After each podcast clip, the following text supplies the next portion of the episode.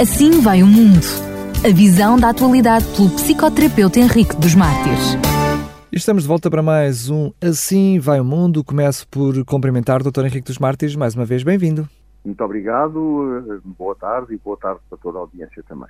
Como título para o programa de hoje, tinha proposto O futuro só se liberta através da regeneração do passado. O que é que isto quer dizer?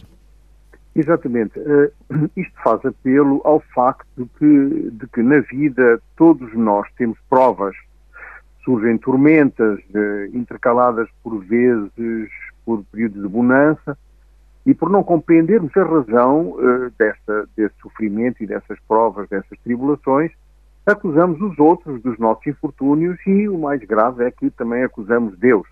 Colocamos Deus no, no banco dos réus por causa dos nossos infortúnios. Vemos coisas acontecerem na nossa vida, coisas perigosas, o mundo está muito perigoso, por vezes estas situações são difíceis de entender. No momento da aprovação, é difícil o acesso à razão. Há mecanismos que impedem o acesso à razão. Tudo parece ruir à volta daquele que sofre. A pergunta fundamental é por que existe o sofrimento? É uma questão sobre a causa, a razão do sofrimento, uma pergunta sobre o propósito. Em suma, uma pergunta sobre o significado do sofrimento. Isso não só acompanha o sofrimento humano, mas parece determinar mesmo o conteúdo humano. É por isso que o sofrimento é devidamente chamado de sofrimento humano, porque faz parte do ser humano. Obviamente, a dor, especificamente a dor física, está amplamente disseminada no mundo dos animais. Mas só o homem, quando sofre, sabe que ele sofre e pergunta-se porquê. E ele sofre de uma maneira humanamente ainda mais profunda quando ele não encontra uma resposta satisfatória para esta questão.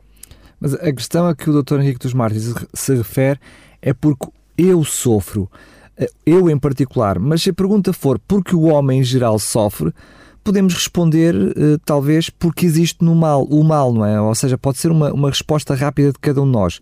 O mal é que nos faz sofrer, mas uh, assim surge praticamente uma segunda questão, que é, então, mas e porquê é que existe o mal, não é? Essa é precisamente outra pergunta difícil. e está muito relacionada com a primeira pergunta. Porque existe o mal? Porque não, não, não existe razão para o mal no mundo. Quando colocamos a questão dessa maneira, está sempre adjacente, pelo menos até certo ponto, a questão do sofrimento também. Na verdade, o homem não faz essa pergunta ao mundo, embora o sofrimento venha dele. Mas ele remete essa pergunta a Deus como Criador e Senhor do mundo.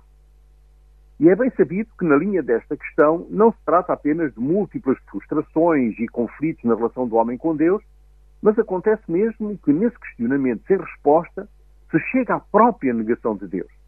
Na verdade, se a existência do mundo quase abre os olhos do ser humano para a existência de Deus, para a sua sabedoria, poder, para a sua magnificência, o mal e o sofrimento parecem obscurecer, de certa forma, esta imagem, às vezes até de forma radical tanto mais no drama diário de tantos sofrimentos sem culpa e também de tantas faltas sem uma penalidade adequada. Portanto, essa circunstância, talvez até mais do que qualquer outra, indica quão importante é a questão sobre o significado do sofrimento e com que medida é necessário abordar tanto a questão em si como as possíveis respostas a serem dadas. O sofrimento é um mistério profundo que exige muita consideração, especialmente quando se trata do sofrimento imposto a pessoas inocentes. O mistério primeiro se contempla e se aceita com a ajuda de virtudes que não são de, criação humana, como a fé, a esperança, a caridade, virtudes que são infusas, são dons, são teológicas. Quero enfatizar isso porque acredito que no nosso ministério não raramente pecamos. Isto é, buscamos, talvez até com boas intenções, construir um castelo de razões numa situação em que Deus, afinal, só queria alcançar e tocar o sofredor através da nossa companhia amorosa, incondicional e silenciosa. Embora tenha uma dimensão subjetiva, como um facto pessoal, encerrado no interior concreto e irrepetível do homem, o sofrimento parece quase inexprimível e inespecífico. Talvez porque transmita a ideia que, ao mesmo tempo, não exista mais nada em sua realidade objetiva para ser tratado, meditado, concebido, sob, sob a forma de um problema explícito. a experiência da dor e do sofrimento nas nossas vidas é aceite e fortalecida através da fé. Deste ponto de vista, a fé nos ajuda a penetrar o significado de tudo o que é humano e, portanto, também o sofrimento. Assim, existe uma relação íntima entre a cruz de Jesus e a nossa dor, que é transformada e sublimada quando vivemos com a consciência da proximidade e da solidariedade de Deus.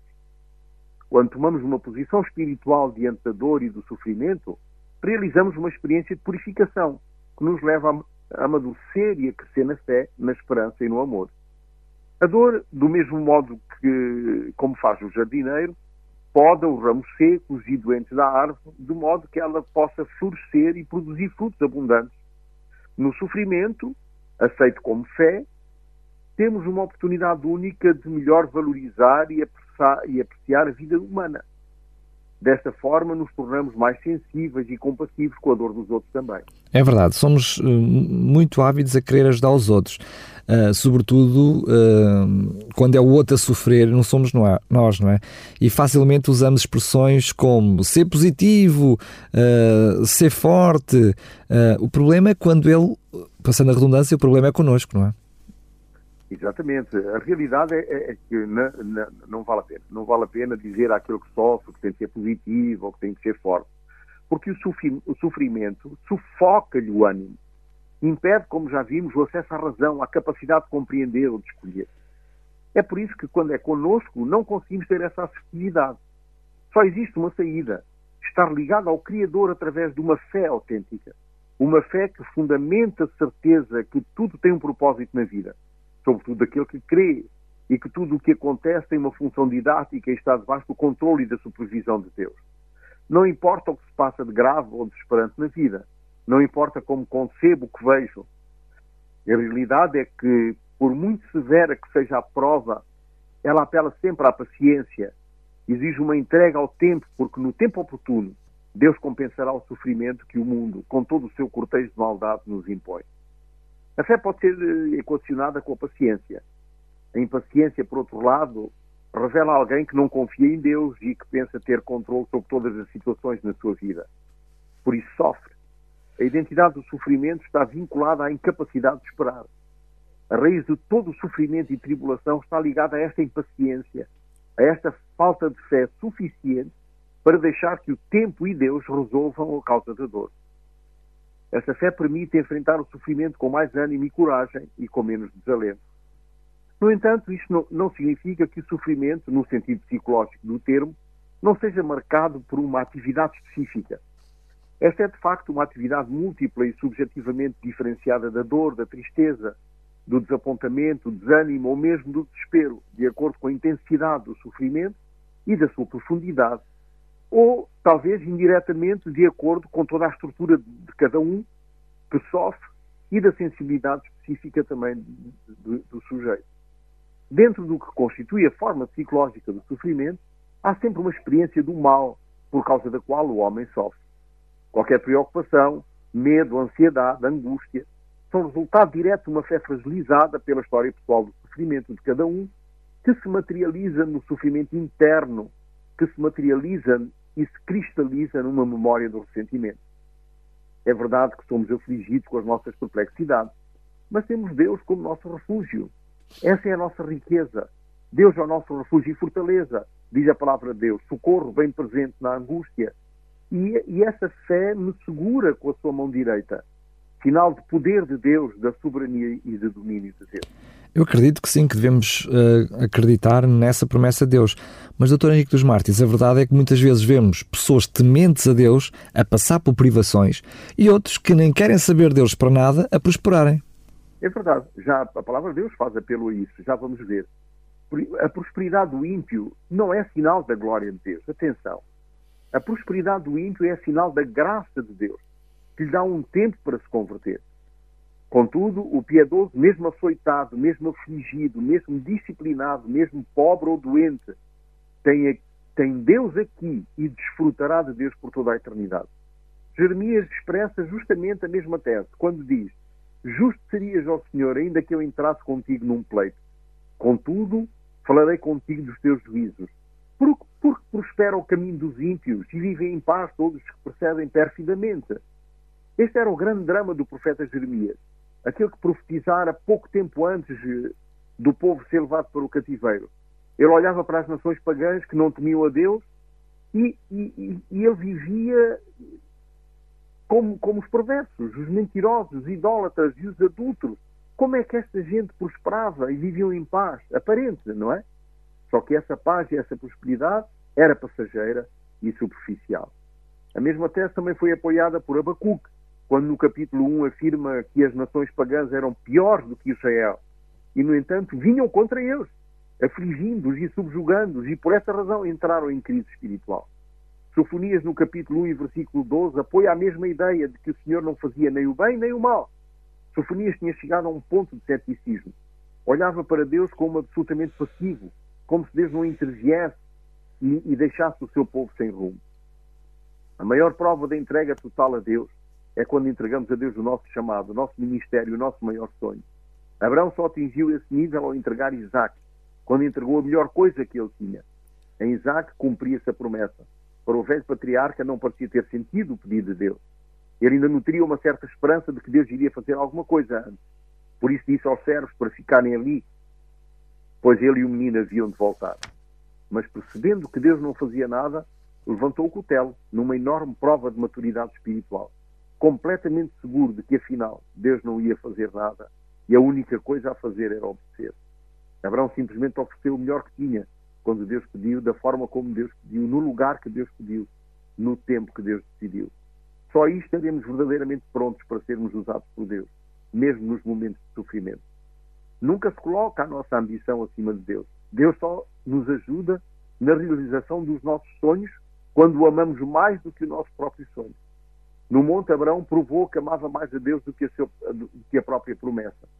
Abraão provou que a sua fé não estava dissociada das obras. Ao dar o melhor que tinha, demonstrou que o amor por Deus suplantava qualquer coisa neste mundo. Quando nos dispomos a dar a Deus melhor das, o melhor da nossa vida, dos nossos desejos, das nossas perplexidades, das nossas dúvidas, das nossas posses, dos nossos recursos pessoais, das nossas necessidades, dos nossos prazeres e também das nossas dores e dos nossos sofrimentos, então estamos habilitados para que Deus nos use para grandes coisas, para tudo aquilo que Ele desejar para nós. Enquanto tivermos coisas, assuntos, realidades, interesses ou traumas que ainda não oferecemos a Deus como, como primícias da nossa existência, Ele não nos pode qualificar com dons mais excelentes, mais proveitosos e, sobretudo, mais produtivos, tanto para nós quanto para os outros e, sobretudo, para os outros. Visto que o sofrimento estará sempre presente na raça humana, bem, até que Jesus resolva esse problema de uma forma definitiva. A questão é, não é se eu vou sofrer, mas como vou agir e reagir ao sofrimento. E, e é verdade, e podemos, e podemos, aliás, agir de duas maneiras. E assim, comparar o sofrimento, tanto moral como físico, com uma espada de dois gumes. Alguns homens, em situações muito dolorosas, duvidam e negam a presença de Deus em suas vidas e até o abandonam. Outros, pelo contrário, ao enfrentarem experiências profundas de sofrimento, buscam um caminho de conversão que leva a uma relação mais íntima e sobrenatural com Deus. O, o ser humano enfrenta-se muitas vezes com a impossibilidade de evitar as cruzes e sofrimentos que o acompanham com frequência.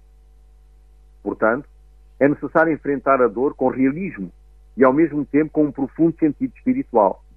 Deste modo, o cristianismo nos, nos ajuda a entender um pouco o que o sofrimento significa e a, a transcendê-lo e até superá-lo. Cada um, por meio do seu sofrimento pessoal, constitui não apenas uma pequena parte deste mundo, mas também esse mundo está nele configurado como uma entidade finita e irrepetível. Ligado a isso, no entanto, não podemos excluir a dimensão interpessoal e social. O mundo do sofrimento possui uma certa compacidade própria. Os homens que sofrem e se fazem semelhantes entre si por meio de analogias de situações, a prova do desconhecido ou da necessidade de compreensão e atenção do que se passa, talvez sobretudo pela persistente questão sobre o significado de tal situação dolorosa, acaba por fazer com que o ser humano se assemelhe e se compreenda entre si. Portanto, embora o mundo do sofrimento exista na desorganização mental, ao mesmo tempo contém em si um desafio único à comunhão e à solidariedade humana. Pensando no mundo do sofrimento em seu sentido mais pessoal e ao mesmo tempo coletivo, não é possível finalmente deixar de notar que tal mundo, em alguns períodos de tempo e em alguns espaços da existência humana, parece tornar-se particularmente denso. Isso ocorre, por exemplo, em casos de calamidades naturais, epidemias, catástrofes e cataclismos, ou nos vários flagelos sociais. Considere, por exemplo, o caso de uma colheita ruim e, como consequência disso, ou de várias outras coisas, no drama da fome. Só fé no sacrifício de Jesus como substituto de toda a dor pode ajudar-nos a suportar com paciência o mal que nos acolhe quando vivermos nesse, enquanto vivermos neste mundo. Porque Deus amou o mundo de tal maneira, diz João, que deu o seu Filho unigênito para que todo aquele que nele crê não pereça, mas tenha a vida eterna. Estas palavras faladas por Cristo na conversa com Nicodemos apresentam o próprio centro da ação salvadora de Deus. Salvação significa libertação do mal e, portanto, está em estreita ligação com o problema do sofrimento. De acordo com as palavras dirigidas a Nicodemos, Deus dá ao seu filho o mundo para livrar o homem do mal, o que traz consigo a perspectiva definitiva e absoluta da libertação do sofrimento. Ao mesmo tempo, a palavra dá, ou deu, indica que essa libertação deve ser realizada pelo filho, pelo filho unigênito, através do seu próprio sofrimento. Nisso se manifesta o amor, o amor infinito, tanto do filho unigênito como do pai, que dá o seu filho. Este é o amor para, o, para com o homem, o amor pelo mundo, o amor salvador. O homem morre quando perde a vida eterna. O oposto da salvação, portanto, não é apenas o sofrimento temporal, o sofrimento humano contemporâneo, mas o sofrimento final, a perda da vida eterna, a rejeição de Deus, a condenação eterna quando for pronunciada a sentença, pesado foste na balança e achado em falta. O Filho unigênito foi dado à humanidade para proteger o homem, acima de tudo, desse mal definitivo e desse sofrimento final. Na sua missão salvadora, ele deve, portanto, trocar, deve, portanto, tocar o mal em suas raízes mais transcendentais, nas quais se desenvolve a história do homem. Essas raízes transcendentais do mal estão estabelecidas no pecado e na morte. De facto, elas estão na base da perda da vida eterna. A missão do Filho unigênito é vencer o pecado e a morte. Ele vence o pecado com a sua obediência até à morte e vence a morte pela sua ressurreição. Quando dizemos que Cristo, com a sua missão, toca o mal nas suas raízes, pensamos não só no sofrimento definitivo e escatológico, ou seja, final, para que o homem não morra, mas tenha a vida eterna, mas também, pelo menos indiretamente, no mal e no sofrimento em sua dimensão temporal e histórica. O mal, de facto, está vinculado ao pecado e à morte. E embora o sofrimento do homem seja resultado de pecados concretos e ainda que deva ser julgado com muito cuidado, não podemos separá-lo do pecado de origem, que em João é chamado pecado do mundo. O fundo pecaminoso das ações pessoais e processos sociais na história do homem, que constitui a natureza pecaminosa do homem. Se não é lícito aplicar aqui o critério restrito da dependência direta, como os três amigos de Jó quiseram demonstrar, no entanto, não se pode renunciar ao critério de que na base do sofrimento humano, há uma implicação múltipla do pecado. Mas no título do programa de hoje, uh, Dr. Henrique dos Martins utiliza a expressão regeneração do passado.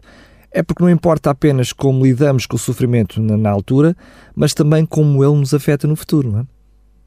Exatamente, essa é uma realidade. Todo o sofrimento humano, mesmo estando vinculado ao pecado, à natureza pecaminosa do homem, faz referência a fatos e situações que marcaram a sua vida no passado. Nada persegue tanto o homem como o seu passado. O homem mais perfeito que possamos imaginar é detentor de uma mancha qualquer no seu passado. As consequências desse passado atrofiante é que muitos se sentem culpados, outros sentem-se sem valor, outros são inseguros e, não, e isso impede o homem de crescer, de amadurecer na sua plenitude. O passado bloqueia o presente e não deixa florescer o futuro. É verdade que não podemos mudar o nosso passado, Muitas das decisões que tomamos não podemos apagá-las mais. No entanto, podemos alterar a nossa visão desse espaço.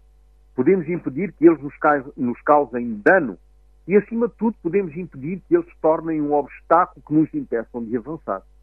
Em muitas ocasiões, quando experimentarmos uma experiência particularmente dolorosa, as emoções assumem o controle e tornam difícil pensar com clareza. Esse bloqueio emocional impede que analisemos a situação com objetividade. É como se apagássemos todos os aspectos positivos possíveis de uma crise, fazendo com que nos concentrássemos apenas nos aspectos negativos, o que desencadeia sentimentos de impotência, de raiva e de tristeza. Em alguns casos, quando sentimos que a situação está além das nossas forças, simplesmente não conseguimos aceitá-la. E essa memória continua gerando emoções negativas, que condicionam os relacionamentos que estabelecemos com os outros e, sobretudo, connosco mesmos. Então, qual é o segredo, se é que assim podemos definir, para nos libertarmos desse passado? O segredo da cura do passado é aceitá-lo, sem lhe resistir. Aceitar a emoção que está a fazer sofrer tanto do ponto de vista racional como emocional. Desta forma, a emoção deixa de limitar o futuro. O importante não é o que aconteceu no passado, mas a forma como esses acontecimentos condicionam a minha vida agora. O passado já não existe. O que perdura é a memória retorcida da situação, recriada, reconfigurada e modificada pela nossa imaginação. Não se trata de apagar uma ferida do passado, mas canalizar a energia negativa para uma atividade mais construtiva. Porque assim como o nosso corpo consegue cicatrizar as feridas físicas, o nosso cérebro também consegue cicatrizar as feridas emocionais. A busca de potenciais culpados é uma perda de tempo e de energia. Se focalizarmos a nossa atenção no sofrimento, na insegurança, estamos a reforçar a energia pulsional ligada à memória desse sofrimento e ela vai cada vez produzir perturbação interior maior. Se aprendermos a perdoar, essa força pulsional começa a fraquejar, até não ter mais energia para provocar sofrimento. O nosso cérebro associa na memória uma emoção negativa, como a raiva ou medo, a um acontecimento qualquer traumático, ofensivo ou desonroso, ou provocador de vergonha. O perdão não elimina o acontecimento, mas faz com que o cérebro dissocie a emoção do acontecimento némico. O sujeito lembra-se que houve um problema qualquer, mas não sente nenhum tipo de emoção particular em relação à situação. É por isso que se diz que perdoar não é esquecer. Sim, e realmente é verdade. Perdoar é decidir reconciliar algo que feriu, que doeu, que, que envergonhou. Uh, e através dessa reconciliação estabelecer uma relação mais sã. É, portanto, a, o restabelecimento da relação com alguém ou consigo mesmo, aceitando que existia um acontecimento, mas que não tem mais o poder de me perturbar. É aprender a viver com a nossa dificuldade sem que ela assuma o controle do nosso, do nosso espírito, do nosso, da nossa mente. Quanto mais as pessoas nos ferirem e quanto mais profundas são as nossas feridas, mais normal e humano será culpar os outros e sentir raiva contra eles ou contra aqueles que nos feriram. Devemos dar permissão para nos irritarmos com eles, mas depois perdoá-los. Se nos esforçamos a não o fazer, acabamos reprimindo essa dor, que vai ser transformada em ódio e ressentimento. Dois sentimentos extremamente prejudiciais à nossa saúde física e mental. Viver impondo-nos armadilhas emocionais é punir-nos e levar uma vida cheia de dor e insatisfação. Além disso, novamente, isto fará com que o verdadeiro eu interior seja mascarado e não sejamos capazes de abrir um espaço para uma relação saudável com os outros e, sobretudo, connosco. Todas as nossas experiências têm uma função didática. Elas nos ensinam algo. É provável que seja difícil para nós aceitá-las, porque o nosso ego é especializado em criar barreiras de proteção que escondem os nossos problemas. A verdade é que o nosso ego geralmente complica as nossas vidas. No entanto, são os nossos pensamentos e os nossos comportamentos que tendem a simplificá-la. O nosso sofrimento tornou-se parte de nós e anda connosco para todo lado e dirige cada um dos nossos movimentos. Livrar-se das suas máscaras, não se julgar, não criticar e colocar todo o esforço no momento de tentar curar a sua ferida em profundidade, este é o ideal. Porque o ideal é dizer, ok, coloquei essa máscara e a razão foi esta. Agora está na hora de tirar isso dentro de mim. Então saberemos que estamos no caminho certo e que, de resto, e que no resto da viagem o nosso guia será a inércia emocional que nos permite sentir-nos bem sem nos escondermos atrás de máscaras nenhuma. E pronto, agora no próximo programa vamos falar uh, num outro assunto, porque nós vivemos num mundo de ódio, de ressentimento, de vinganças, uh, e, e, qual é o segredo para resolver esse problema do ódio e do ressentimento, nós vamos ver no próximo programa.